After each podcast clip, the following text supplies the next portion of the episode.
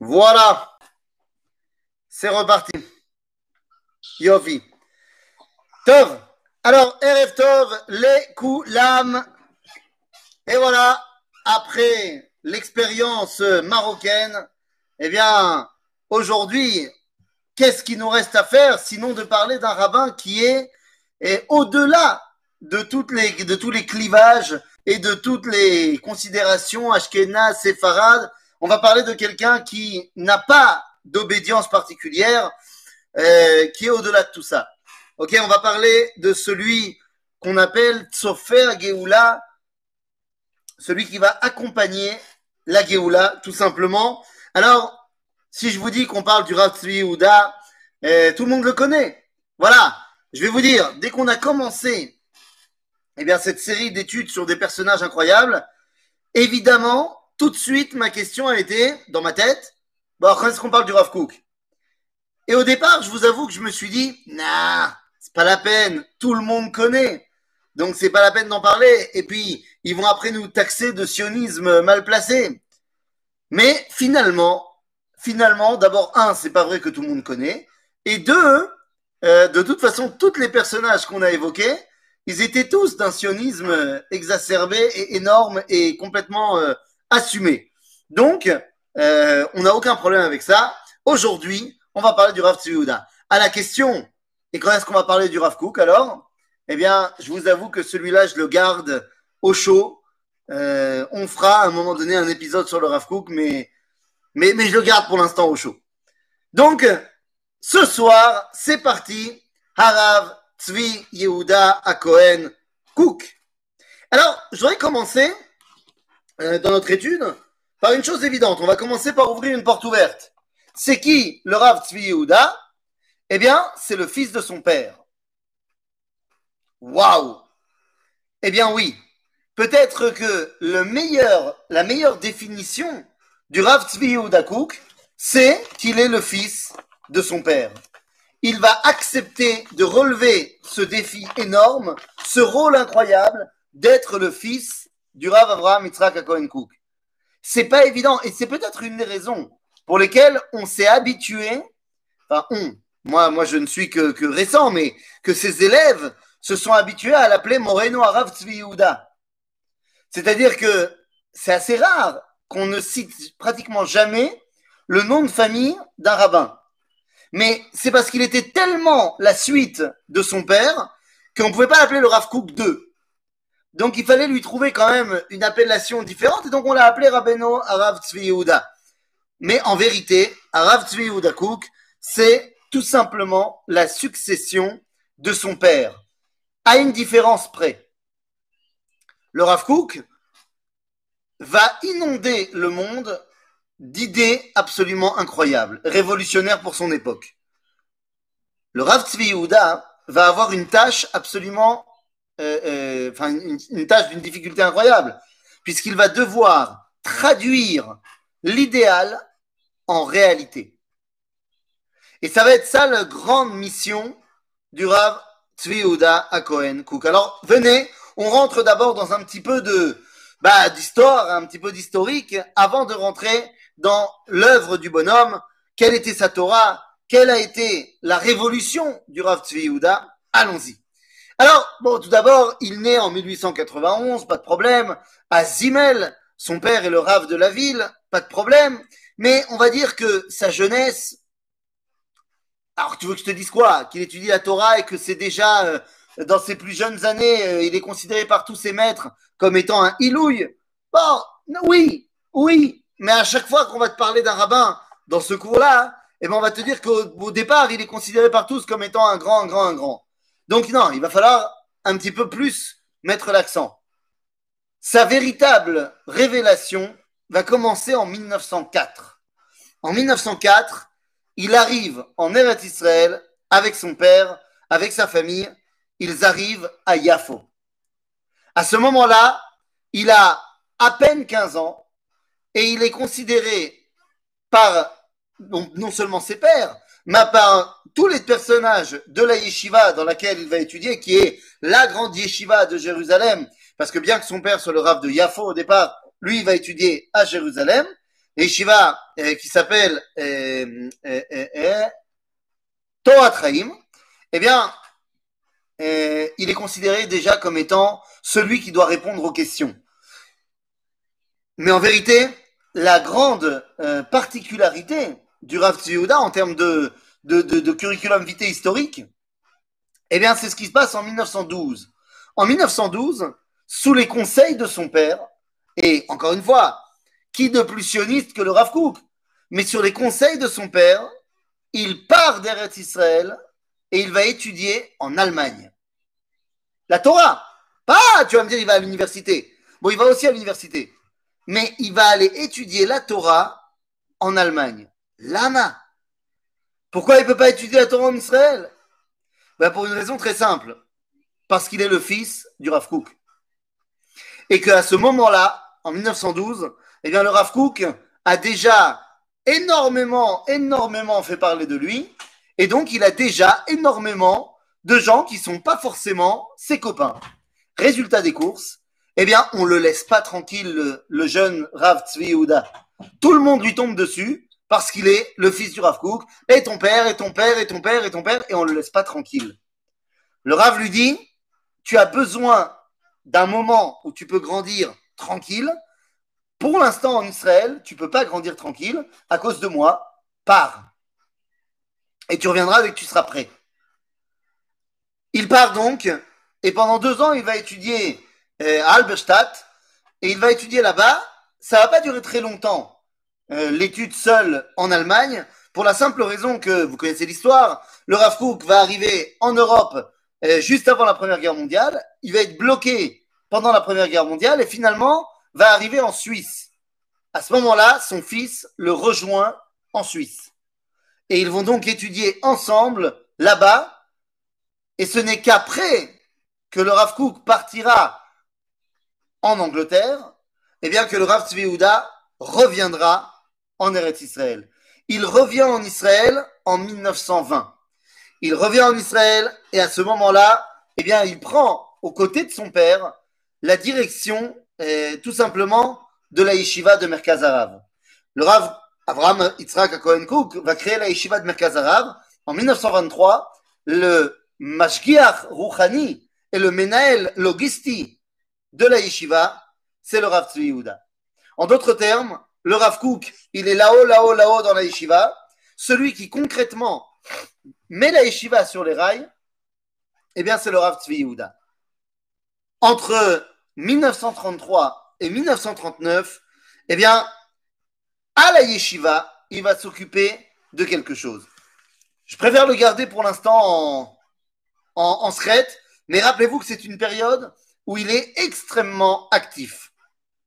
Mais ce n'est qu'en 1952 qu'il deviendra le Roche. Papa. Ouais, tu m'as muté. C'est bon? Vous m'entendez? Ouais, ouais. Ok. Ce n'est qu'en 1952 que le, Roche- que le, Rav prend la direction de la yeshiva. Il faut savoir que entre le Rav Kook et le Rav Tzvi Yehuda, il va y avoir une petite période où le Roche Yeshiva sera le Rav Harlap. Ce n'est qu'après la mort du Rav Harlap que le Rav Yehuda prend la direction de la yeshiva, devient Rosh Yeshiva en 1952. Il restera 30 ans Rosh Yeshiva de Merkaz Arav jusqu'à son décès en 1982. Alors ça c'est pour, euh, si on voulait parler très rapidement de euh, la biographie de l'homme. Mais venez maintenant, on va rentrer dans l'œuvre. Qui est le Rav Tzvi Comme on a dit, eh bien, le Rav Kook, évidemment, va lancer un idéal dans sa Torah qui est absolument incroyable, mais qui est pour l'instant du domaine de la théorie. Lorsque le Rav Kook écrit que Medinat Israël yesod qui sait Hashem ba'olam, que l'État d'Israël est la base du trône céleste dans le monde, c'est très beau, mais le problème, eh bien, c'est que pour l'instant, il n'y a pas d'État d'Israël. En d'autres termes, le Rav Tzvi Yehuda, et si on devait résumer toute ce Torah en une phrase, ce qui est impossible, eh bien, on dirait que le Rav Tzvi Yehuda va devoir traduire dans un monde où l'État d'Israël est créé, donc dans un monde où, eh bien, le rêve du Père est devenu réalité, il va devoir nous expliquer comment est-ce qu'on pratique au quotidien l'enseignement théorique du Rav Kook. Et ça, c'est tout un travail. Maintenant, il faut comprendre une chose. Rav Kook va Rav Tzvi Yehuda em neshama achat. À tel point que lorsqu'il sera déjà le grand rabbin d'Israël, le Rosh Hashiva, eh bien, celui qui répondra à la majorité des lettres envoyées au grand rabbin d'Israël, au Rav Kook, eh bien, ce sera le Rav Tzvi. C'est là que va être extrêmement surpris le Rav Binyamin Moshe Levin. Le Rav Binyamin Moshe Levin était un, rabbin de la yeshiva de Telz. Et il était la chavruta du Rav Moshe Zaydel. Donc, un Rav Binyamin Moshe Levin un Rav Moshe Zaydel étaient chavrutot, yeshiva de Telz, et ils correspondaient avec le Rav Kook très souvent. Faut savoir que le Rav Levin était le moré du petit Tzvi Yehuda lorsqu'ils étaient encore en Europe de l'Est. Et il va, dans Igrot Ria, on peut voir qu'il va demander une question au Rav Kook, et celui qui va lui répondre, c'est le Rav Tzvi Yehuda. Il renverra une lettre au Rav en disant, je suis très étonné de voir que c'est ce jeune Tzvi Yehuda, qui certes a bien grandi, et qui est devenu un Talmud mais bon, quand même, qui me répond. Et le Rav, le Rav Kook répond Yedidi Ayakar. Je cite. On voit ça dans Igrot Reya. Il dit Yedidi Ayakar. הייתי שמח לענות לכל אחד באריכות, אך אני כל כך עמוס, שלא נותר לי זמן לכך. J'aimerais bien répondre à tout le monde en, en long, en large et en travers, mais, mais j'ai pas le temps. אך אין דבר. ברוך השם, זכיתי שבני יכול למלא את מקומי. Sache que j'ai de la chance, mon fils peut me remplacer. Dalecha, she'afalpi shetzvi Yehuda odenu na'ar. Sache que bien qu'il soit encore jeune, nishmato krova elai kolkach venafsho koteora ve'adina שרעיונותיו המאירים ודאי קרובים מאוד לדעתי. הקשב לו, נער זה עוד יהיה בעזרת השם לברכה לעולם כולו. Son âme et mon âme sont reliés. tu peux lui faire complètement confiance. Ce qu'il dit, c'est ce que je pense. Et sache qu'il sera une bracha pour le monde entier. C'est le lien qui unit le Rav Kook au Rav Tzvi son fils. Alors, comme je vous disais tout à l'heure, entre 1933 et 1939, il est encore jeune. Il est encore jeune. Il a, à ce moment-là, à peine 40 euh, ans.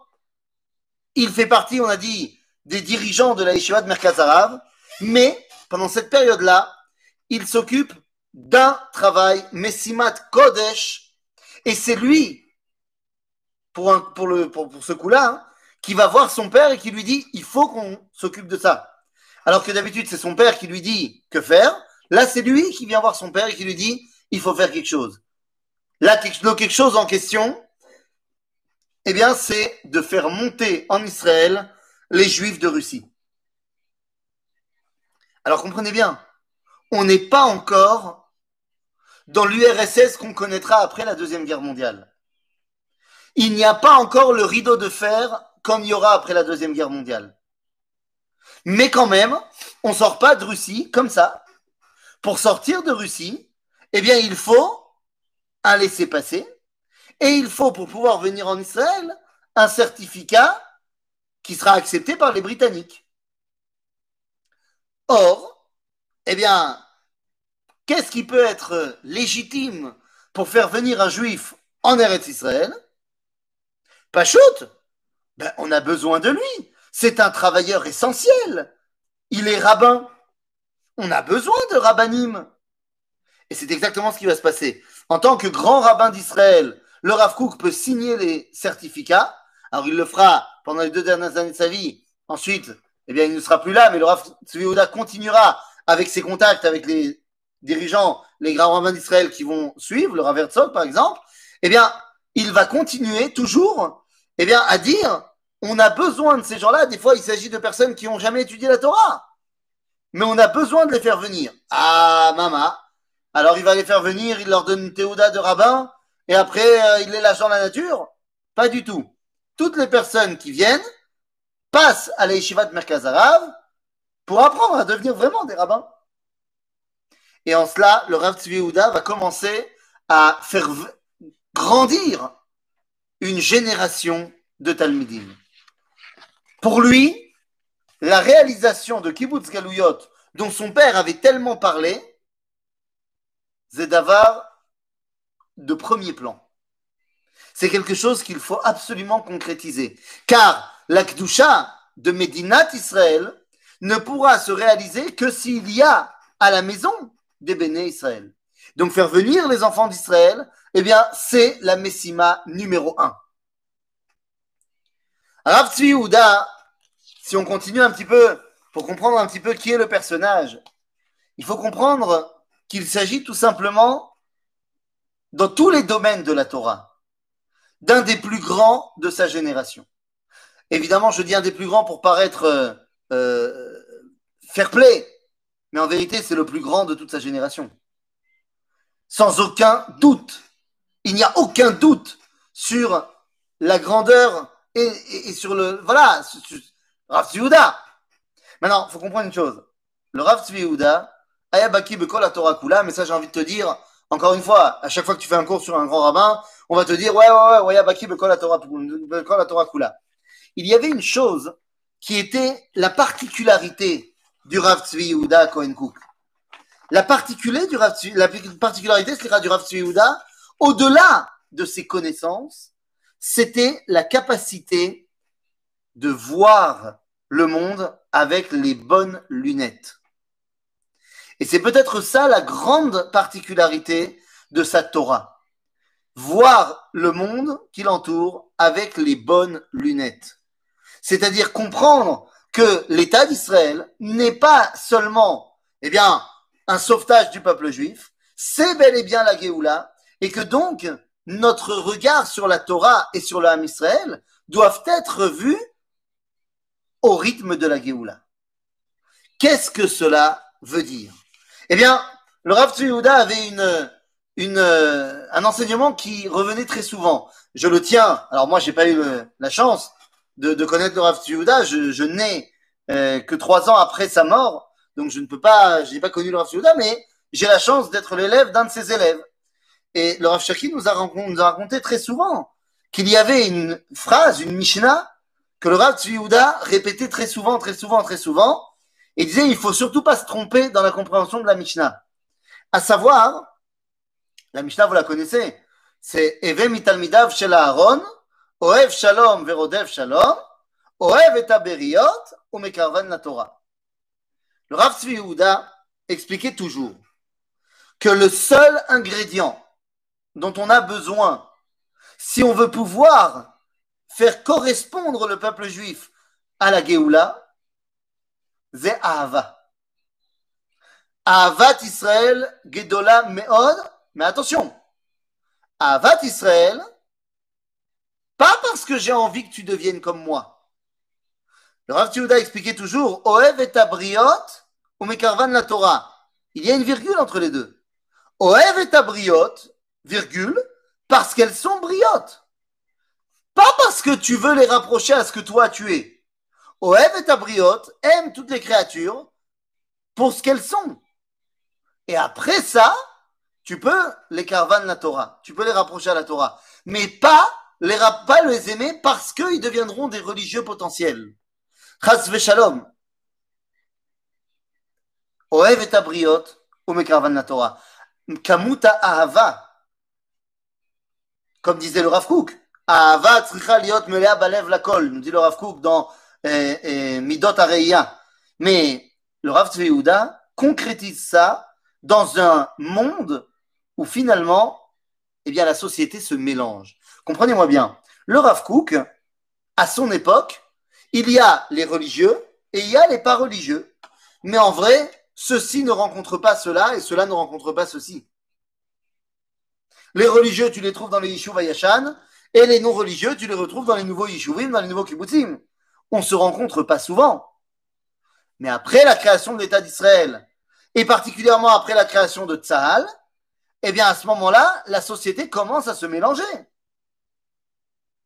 C'est à ce moment-là que Midata Ahava, eh bien, liot melea balev la colle. Et le Rav Cherki nous a raconté que lorsqu'il était, non, non, autant pour moi, Slicha, je tiens cette histoire non pas du Rav Cherki, mais du Rav Shmuel Eliaou.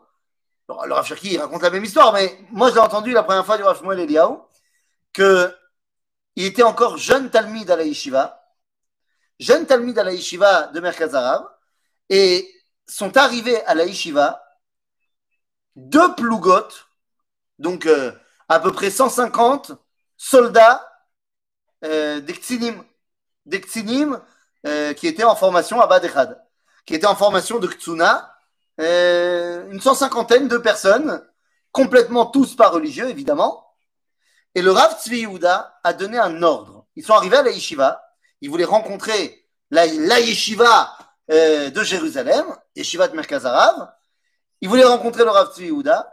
Le Rav Tzvi Yehuda a dit, il n'y a pas de problème, je parlerai avec les Ksinim, mais avant cela, j'ordonne à tous les Bachurim de la yeshiva, qu'ils soient en Shiur Aleph ou en Shiur 28, l'homme échané, je vous ordonne de vous asseoir chacun une heure avec un des soldats. Lama Parce que vous devez apprendre à vous aimer. Vous allez étudier ensemble la Torah. Et ne me dites pas, je suis pas au niveau, je connais pas, je viens d'arriver à l'Eshiva. Zélo Méchané. Et seulement après, il a reçu les Ksinim. Et un des Ksinim lui a dit, parce que le Rav Tzivouda a demandé, alors qu'est-ce que vous retenez de cette heure d'étude?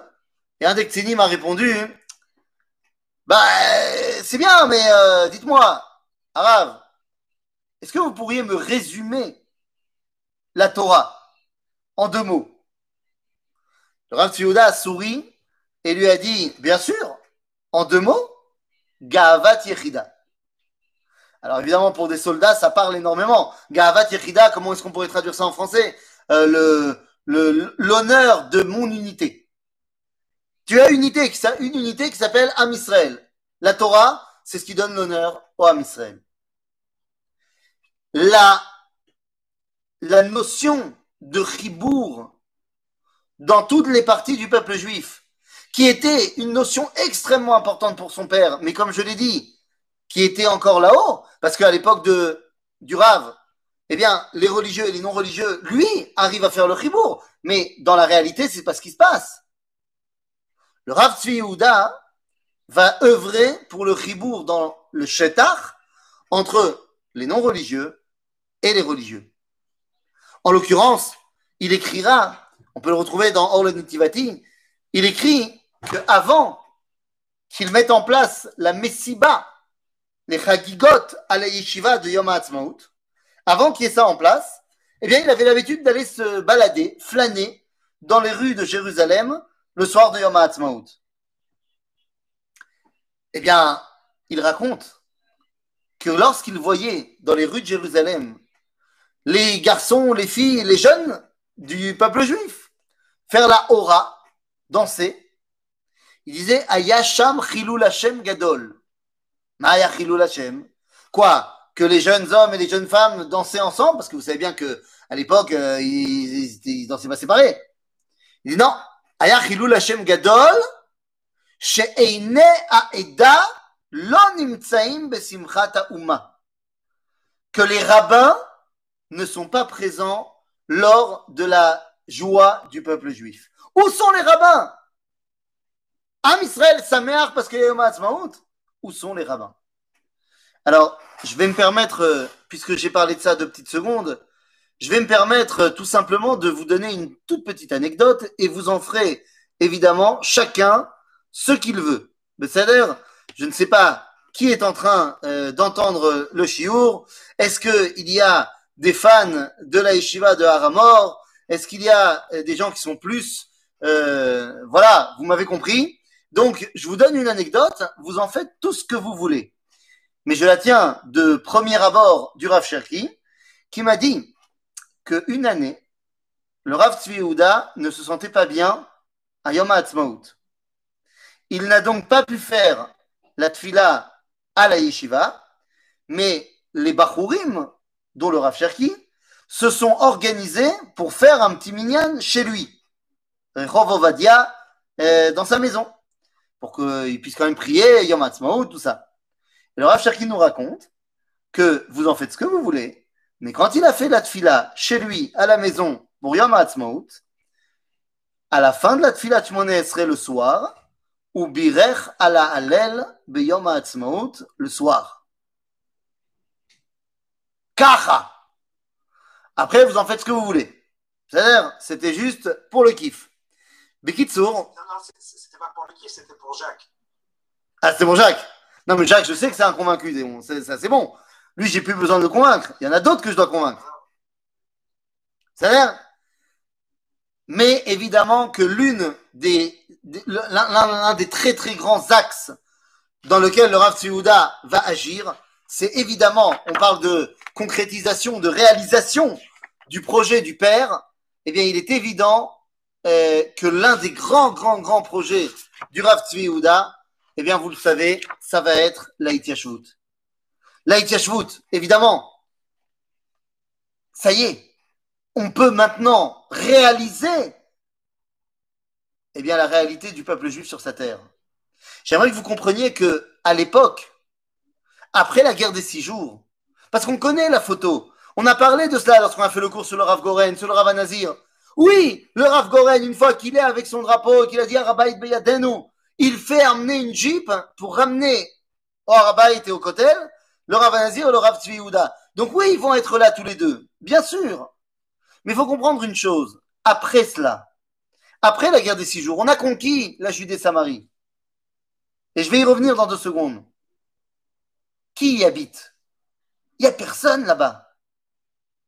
Il n'y a personne là-bas. Le Rav Tzvi va œuvrer énormément pour, d'abord, c'est lui qui va créer le, mouvement qui va s'appeler Gouche et il va œuvrer énormément pour que, eh bien, finalement, Am Israël revienne s'implanter Bekol Makom Be'eretz Israël. Ce n'est pas seulement une parole. Il sera là lorsque les premières Massayot, les premiers camions partiront à Sébastia, partiront finalement créer la Itnachalut de Elon Moré, la première des Itnachaluyot faut savoir que les élèves de Yeshivat Merkazarav, lorsqu'ils veulent commencer à aller à Elon Moré, enfin à Sébastien au début, eh bien, ils viennent voir le Rav Tziyuda pour lui demander sa bracha. Le Rav Tziyuda répond, ah, Zelo Yeler. Il leur dit, top, ok. Les gens reviennent le voir deux jours plus tard en disant, ça y est, on s'est organisé un groupe. On est prêt à y aller, on voudrait la bracha. Rav Tziyuda a répondu, ça ne marchera pas, le peuple n'est pas avec nous. Top, ils sont repartis sont venus une semaine plus tard en disant les camions sont en, sont en chemin, ça y est. Et à ce moment-là, le Rav s'est levé, les a bénis et leur a dit Ah Là, on peut vérifier si votre volonté était profonde ou pas. Ce n'est que comme ça qu'on va réussir à convaincre le reste du monde et le reste du peuple juif. Concrètement, aujourd'hui à Elon Moré, eh bien, à côté d'Elon Moré, va pousser comme des champignons bien la Judée-Samarie.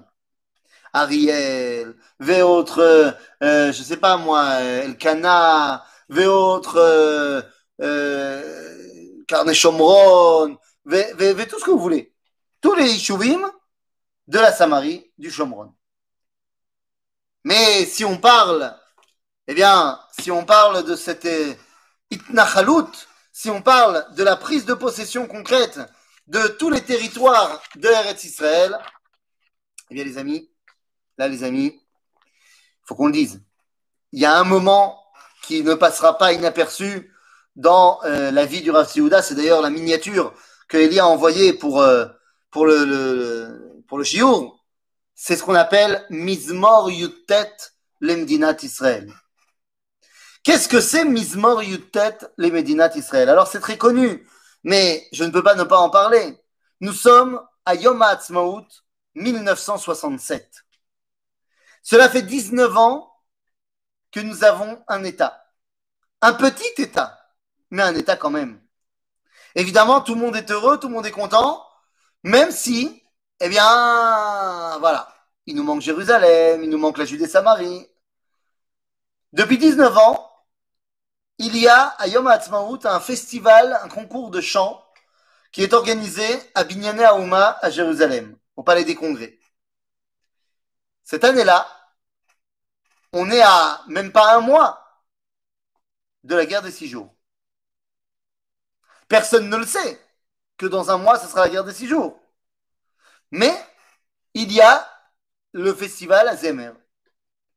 Pourquoi je vous parle du festival à Zemer? Parce que, eh bien, cette année-là, il y a une jeune femme qui monte sur la scène, qui a une guitare et qui va chanter une chanson. Elle s'appelle Shuli Nathan et elle va chanter la chanson de Naomi Shemer que vous connaissez tous, Yerushalayim Shetzav. Seulement au même moment où à Aouma elle chante, à 500 mètres de là, à la Yeshivat Merkaz Arav, le Rav Tzvi Yehuda fait son discours de Yom HaAtzmaut, comme depuis 19 ans. Il fait son discours de Yom HaAtzmaut, et à un moment donné, écoutez-moi bien, à un moment donné, sa voix change. Mais mamash, Keilou, mamash, Keilou, quelqu'un est rentré dans son corps et parle à sa place. Et le Rav, avec une voix forte et sévère, tape du poing sur la table et dit Efo Yericho shelanu, Efo Shrem shelanu, Efo shelanu, Efo shelanu, Efo Yerushalayim shelanu, Vous avez oublié? Et en fait, le Rav Tzvi va nommer tous les endroits que un mois plus tard, on va conquérir. Il n'en avait jamais parlé comme ça. Pourquoi il en a parlé à ce moment-là Quand on lui a demandé après, il a répondu Nidbarti Levad. C'est pas moi. C'est pas moi. Quelqu'un a parlé à ma place. Ah, c'est énorme. Cette même année, cette même année, après la guerre des six jours, lorsqu'on arrivera à Yom Kippourim, eh bien, le Rav Tzvi sera le chazan de Tfilat Moussaf de Yom Kippourim. Et lorsqu'on lit le Seder à Avoda, lorsqu'on lit ce que le Kohen Gadol faisait à l'époque du Beth Amikdash, eh bien, très souvent, on revient sur la formulation Vechach Aya Omer. Et c'est ainsi que le Kohen disait. Rav Tzvi tous les élèves étaient choqués. Mais dans cette fila, il a dit Vechach Ayiti Omer. Et c'est comme ça que je disais. Oui, oui, quand j'étais un Kohen Gadol à l'époque au Beth je me souviens. Vous savez, parmi les élèves qui sont là, qui ont entendu le Mizmorio de tête, qui ont entendu la tfila du Kohen Gadol, il y a un jeune élève qui est en mashber. Il est en mashber parce que le Rav Tzvi lui a donné un rôle pas cool. Il lui a donné un rôle pas cool puisque c'est lui qui est responsable. Il est le madrir des Tseirim. Et il est responsable de réveiller les jeunes tous les matins pour les amener à la tfila. Et c'est un rôle extrêmement ingrat. Eh oui, parce que les jeunes, ils veulent pas. Et lui, il n'a pas envie d'être mal avec eux, et ben, il ne veut pas être mal avec le Rav. Et donc, à un moment donné, après un énième refus d'un des jeunes de se lever, eh bien, ce Madrir vient dans le bureau du Rav Tzvi et lui dit Kvodarav, euh, je vous remercie beaucoup de m'avoir permis euh, d'être le Madrir des jeunes pour me donner une petite mascorette pour que je puisse euh, étudier ici. Mais euh, c'est pas pour moi. Donc finalement, je vais pas rester le Madrir. Je vais apprendre à être Sofer Stam et je vais écrire euh, des mezuzot, et c'est comme ça que j'aurai ma parnassa. Ah ah Et le Rav Siouda lui dit Mais pourquoi? Pourquoi tu veux devenir Sofer Stam? Il dit bah, C'est très important d'écrire. Euh, d'écrire. Euh, Torah, mezuzot, filin. Le Rav lui dit C'est vrai que c'est très important, mais en fait, tu écris sur du parchemin. Il dit Oui. Il dit Sache que si tu restes madrich des jeunes, tu pourras écrire dans des cœurs. Et finalement, Dovele, c'est comme ça qu'on l'appelait à la yeshiva, Dovele, finalement décide de rester à la yeshiva. Et quoi? Vous croyez que le Rav Tsiouda Stam parlait Dovele, il va devenir le Rav Dov Bigon, qui va créer le Machon Meir. Tout simplement. Pourquoi il crée le Machon Meir? Parce qu'un jour, il vient voir le Rav Tzviouda en lui disant Moi, je viens du kibbutz. Moi, j'ai eu la chance d'un jour vous rencontrer. Mais il y en a plein qui sont au kibbutz et qui ne vous rencontrent pas. Et qui ont nulle part où aller. Qui ont des questions et personne ne peut leur répondre. Le Rav Tzviouda dit au Rav Bigon bah alors crée un endroit où on donnera des réponses. Et c'est ainsi que le Machon Meir va naître. Les amis, quand on parle du Rav Tzvi et qu'on parle de Ahava, qu'on parle de Kdushat Haaretz, de concrètement Kdushat Haaretz, concrètement Kdushat Am Israël, il faudrait pas quand même oublier hein, Torah.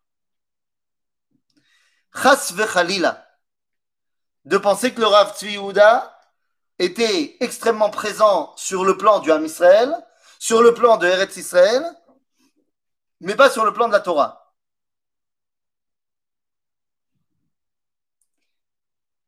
Le Rav Tzvi expliquera que l'un des chiours les plus importants qu'il a reçus de son père, c'est une lettre qu'on retrouve dans Igrot Reia de remontrance, où le Rav Kook envoie une lettre à son fils et lui commence en lui disant Beni Mahmadi Yekiri Arouvi, mon fils chéri, je suis très heureux d'apprendre que tu reviens sur ton étude 30 fois.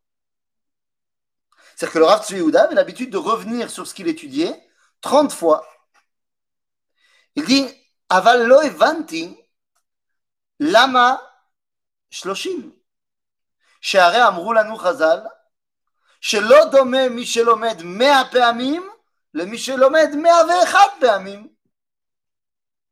Le Rav Tsiouda répond que c'est peut-être le plus grand chiour qu'il a reçu de son père. Que pour pouvoir réaliser Kdushat Torah, eh, Kdushat Haaretz et Kdushat Umma, il faut être extrêmement présent Bikdushat Torah. Mais ça va plus loin. Parce que si on est présent Bekdushat Torah, ça nous permet de bien comprendre Kdushat Umma Vekdushat Aretz. Il y a un rabbin, à l'époque du Rav Tzvi alors que le Rav était déjà euh, en fin de vie, il y a un rabbin dont on ne va pas forcément dire le nom, mais qui était Abnebrak et qui était le plus grand dirigeant du monde litaï euh, des années 70-80. Voilà, si vous savez qui c'est, euh, voilà, ça suffit, on ne va pas aller plus loin. Il a un jour été extrêmement méprisant envers le Rav Tzvi disant qu'il ne comprenait rien à la Torah. Le Rav Tzvi Anna, mi shelo yodea lechaber, celui qui n'arrive pas à relier Kdushat Torah à kolkach hashuva, im Kdushat Medina al kolkach nisgava, הרי kedin amebalbel amebulbal mibnebrak. Celui qui n'arrive pas à relier la Torah avec la Kdusha de l'État d'Israël, alors il n'est autre que euh, quelqu'un qui se trompe et trompe les autres. Voilà, on va pas donner des noms, hein, évidemment, sinon c'est pas intéressant. Mais cette notion de Gdushat à Medina, ça a été le combat de sa vie. Gdushat à Medina. Tout simplement. Rabotai, je ne vais pas vous faire euh, énormément, énormément de, d'histoires. il, y en a, tellement des histoires. Mais le Rav Tzvi finalement, va donner une phrase. Une phrase qui va rester dans l'histoire. À savoir, Lo nazuz mipo leolam. Lo nazuz mipo leolam. C'est cette phrase qu'il dira à la radio israélienne devant les murs du Kotel lorsqu'il arrive en 1967. Lo nazuz mipo leolam. Kachazé. Et c'est une réalité. Le Rav Tzvi Yehuda, Rav Tzvi Yehuda à Cohen Cook, eh bien finalement, sera celui qui va éduquer une génération à faire ce chibour. Il était également tellement naturel dans son rapport avec Akadosh Baruch. C'est peut-être ce qui manque tellement des fois à des rabbins. Ils sont très religieux, mais tu sens qu'il y a un problème. Ça, ça c'est pas, pas naturel. Le Rav le soir de Shabbat, pas que le soir d'ailleurs, les repas de Shabbat, avait l'habitude de ne jamais donner de Dvar Torah pendant le repas de Shabbat. Pas de Dvar Torah. Là-bas. Parce qu'il ne faudrait pas penser que la valeur du repas de Shabbat, c'est grâce aux paroles de Torah qu'on va dire. La valeur du repas de Shabbat, c'est le repas de Shabbat. Et c'est une valeur suffisante, elle se suffit à elle-même. Le Rav Tzvi quand il écrit les Sichot à Rav Tzvi son commentaire de la Parashat Shavua, ça semble être d'une, d'une évidence d'une évidence qu'il dit. Et d'une page toute. C'est simple. Naron, c'est simple. C'est tellement simple qu'il fallait y penser. Et c'est ce que nous fait le Rav Tzvi Il va tout simplement nous redonner une vision naturelle du rapport entre le peuple juif, Dieu, la terre d'Israël et la Torah. C'est peut-être ça le grand enseignement du Rav, du Rav Tzvi à Cook. La traduction de l'enseignement de papa, qui était dans les mondes théoriques, eh bien, se subdivisait en trois grands sujets.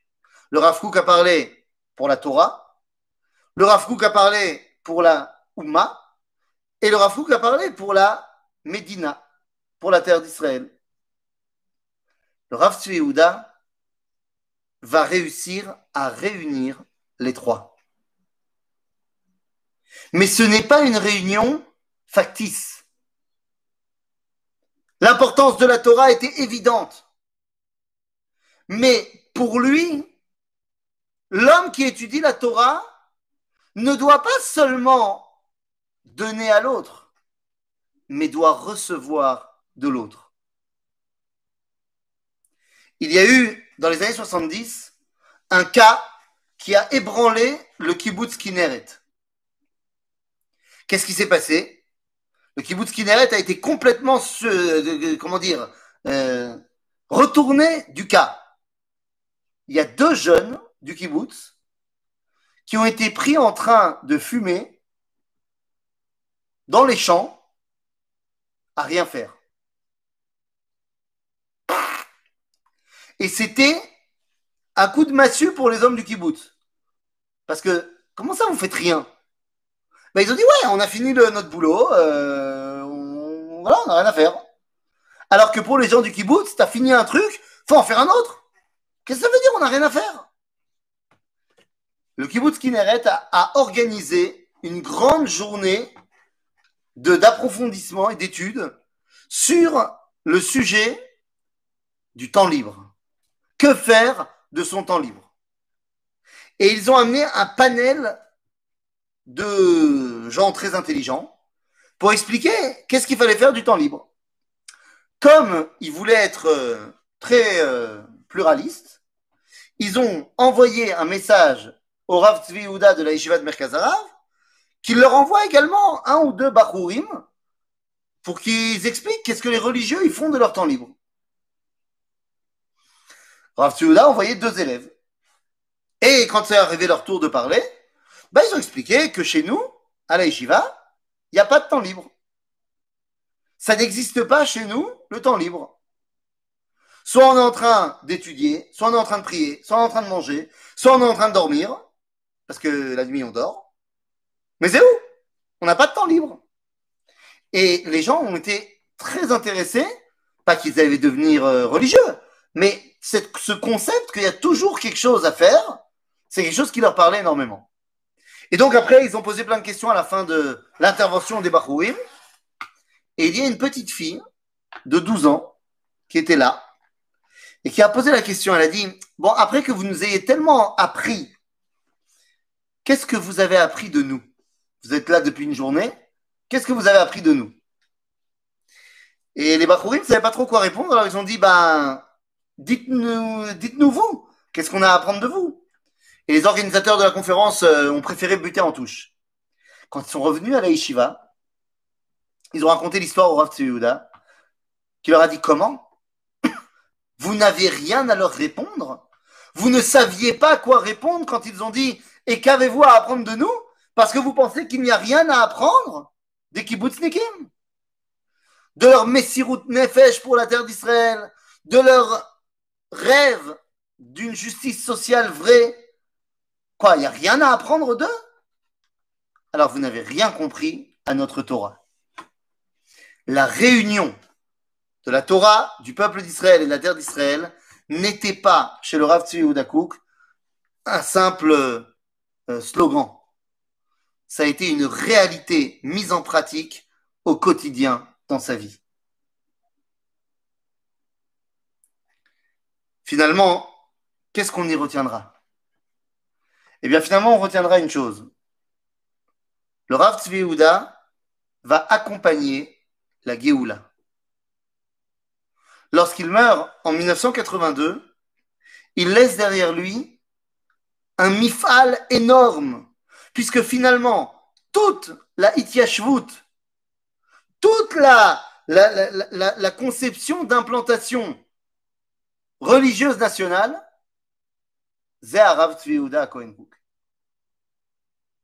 Tous les Yishuvim où tu vois des gens avec des kippotes, c'est l'influence du Rav Tzvi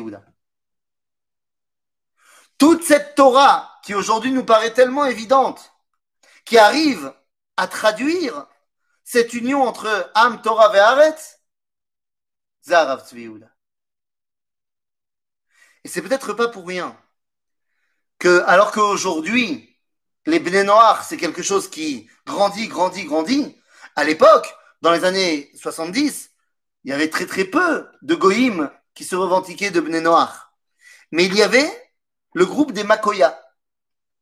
Le groupe des Makoya japonais qui venait tous les ans chez le Rav Tzvi parce qu'il voyait en lui le seul rabbin qui était honnêtement le successeur de Moshe Rabben. C'est comme ça qu'il le présentait. On en a connu beaucoup des rabbins, mais certains étaient plus là, plus là, plus là. Enfin, Rav Yehuda, il est partout. C'est ça, l'enseignement de Moreno Arav Tzvi. Et je voudrais terminer, terminer simplement sur une, bah, une toute petite histoire. Quand même, pas, pas comme si on avait dit des histoires toute la journée, mais c'est quand même Khashouv Meod. Qu'est-ce qui permet à quelqu'un ben, de faire autant de choses? Qu'est-ce qui permet à celui qui sait tout de continuer à nous enseigner? Eh bien, les amis, si je viens de vous dire qu'il était Domel et Moshe Rabbeinu, d'abord, il faut savoir que ça, c'est ce que va dire le Rav Harlap. Le Rav Harlap, qui est l'élève du Rav Kook, mais qui est l'ami du Rav Tzvi Yehuda, dira En safek qui a Rav Kook ou Ayam Prinat Aaron Cohen. בעוד שהרב צבי יהודה Umiprinat Moshe. Les amis, le Rav Tzvi il avait une capacité de Hanava absolument incroyable. L'anecdote, elle est très simple. Un jour, il y a un homme, je ne sais pas si vous avez entendu parler, qui s'appelle Hanan Porat. Et Hanan Porat, il rentre dans le bureau du Rav Tzvi avec une Sheela. Sheela. Et le Rav, il dit euh, Barour, Barour, אני מכיר את התשובה. התשובה זה במסכת זבחים. Et là, il dit, je me rappelle plus. Je me rappelle plus quelle page. Et le Rav Tzviouda va prendre toute la Masechet et va réétudier toute la Masechet. Le lendemain, il rappelle Hanan Pora, tu dis, excuse-moi, voilà la source. Remez Mishamaim, que si on te pose une question et que tu crois que tu connais tout, et tu dis, ah bah oui, bah évidemment, c'est que tu n'es pas encore assez présent dans le sujet. Comment tu peux te permettre de dire, bah oui, évidemment Non, non, non, non, non. Semble-t-il que si tu penses que tu sais, tu sais pas encore bien. Cette capacité de se remettre en question, cette capacité de vouloir toujours chercher la réalisation honnête de l'idée, eh bien, c'était l'œuvre du Rav Tzvi Yehuda Kouk. Lorsque, évidemment, je vous ai dit, il avait été attaqué dans tous les sens, pas seulement en tant que fils d'eux, mais également en tant que Rav Tzvi lui-même. Il y avait plein de groupes qui n'étaient pas d'accord avec sa, sa vision des choses, sa façon de voir la Torah. Et dans certains cercles religieux, eh bien, il y a souvent des gens qui étaient contre. Mais même ceux qui étaient contre lui ont tous été le voir. Il avait cette capacité que tout le monde revoyait et reconnaissait en lui un aimant vers bah, une authenticité vraie. Alors je vous dis, c'est pas seulement les juifs, pas seulement les religieux. Évidemment qu'il y a plein de politiciens qui allaient le voir très souvent, comme Menachem Begin et d'autres. Mais saviez-vous qu'il avait reçu les dirigeants du Yishuv Aravi Be'eretz Israël? Il a reçu dans son bureau les dirigeants du monde arabe en Israël. Sauf que lorsque les Arabes lui ont demandé de pouvoir venir le voir, il a dit Très bien, je vous reçois à une condition. Ma, condition, c'est qu'avant que vous veniez chez moi, vous signiez un papier comme quoi nous ne vous avons volé aucun pays, que les Juifs n'ont rien volé, que les Turcs avaient pris le contrôle du pays, les Anglais les ont détrônés et les Anglais nous les ont nous ont donné le pays. Nous n'avons rien volé à aucun Arabe qui habite en Israël. À votre avis, ils ont signé ou ils n'ont pas signé?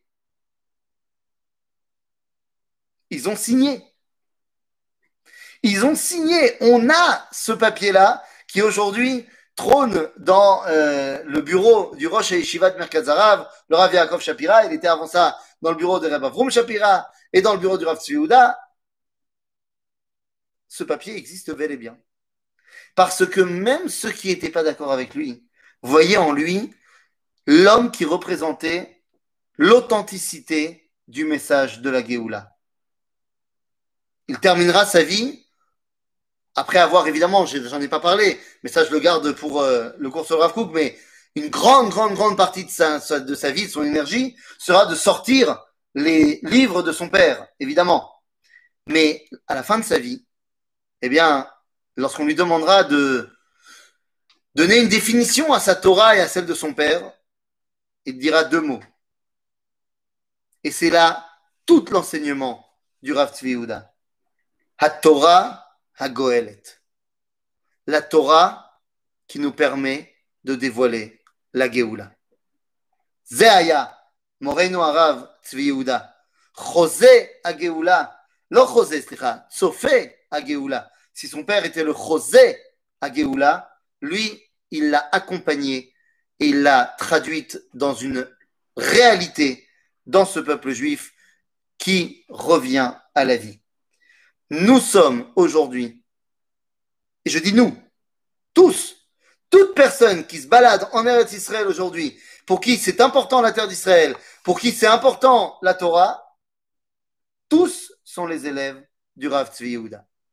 Alors qui est, parce que c'est bien beau de dire qu'on est tous les élèves du Rav Tzvi Yehuda, qui est son véritable successeur Qui est son élève? Ah bah voilà une bonne question qu'elle est bonne. D'autant plus quand on sait qu'aujourd'hui, les élèves du Rav Tzviouda, eh bien, se tirent un petit peu dans les pattes et il y a plein, plein, plein de mouvements différents. Eh bien, les amis, j'ai posé cette question, moi, personnellement, j'ai posé la question euh, au Rav Cherki. Je lui ai dit, mi aval, mi talmida Rav Tzviouda, ou à Yoresh, ou à Mamshir Darko?